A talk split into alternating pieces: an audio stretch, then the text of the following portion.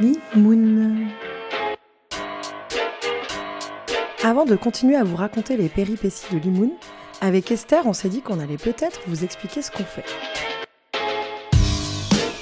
Bienvenue dans le monde merveilleux de la lactofermentation.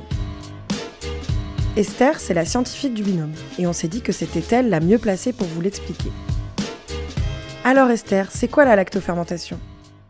La lactofermentation, c'est la transformation naturelle d'un produit brut, typiquement un fruit ou un légume, sous l'action des bactéries lactiques déjà présentes naturellement. Ces bactéries vont venir grignoter les sucres contenus dans notre légume et rejeter de l'acide lactique. Le terme lacto vient de là, et oui, parce qu'il n'y a aucun produit laitier dans nos recettes. Notre produit sera protégé par ce milieu délicatement acide et pourra se conserver bien plus longtemps qu'un produit frais. L'idée, c'est de créer un environnement à la fois favorable à l'épanouissement de nos petites bactéries lactiques et défavorable à tout autre micro-organisme qui pourrait faire pourrir notre légume. En fait, on crée une sorte de nursery, un Disneyland de la bactérie lactique.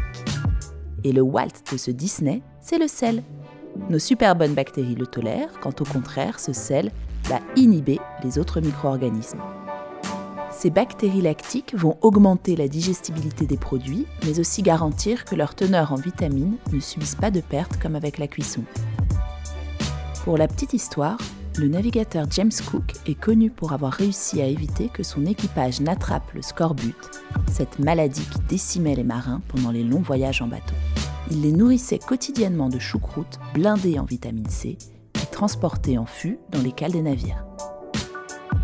En résumé, dans ce mode de conservation, on ne cuit rien. On coupe les légumes, ça marche aussi avec les fruits, on ajoute du sel ou un mélange d'eau et de sel qu'on appelle saumure, et on met dans un bocal hermétique.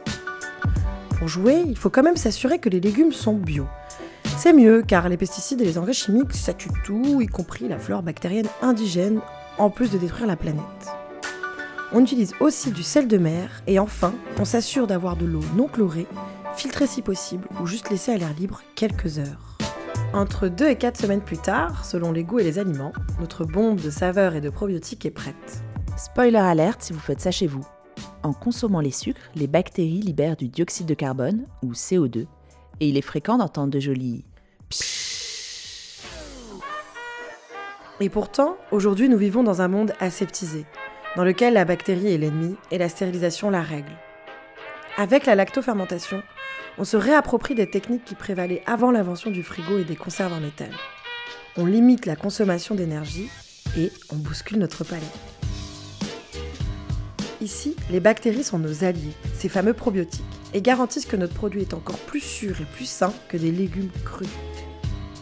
Et dans le monde merveilleux de la lactofermentation, de vraies communautés existent en ligne et partagent leur savoir avec beaucoup de bienveillance.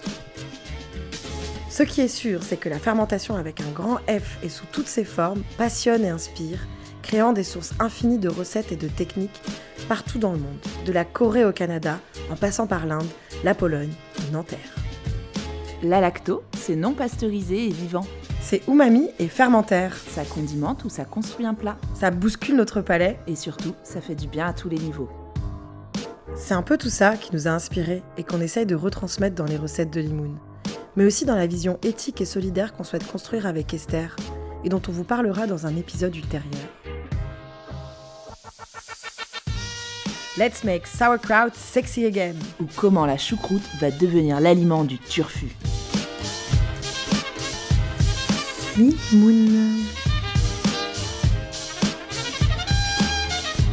Je pense que c'est un goût auquel on n'est pas habitué.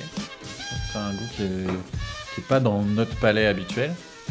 Euh, que c'est étonnant, que c'est nouveau et j'aime bien.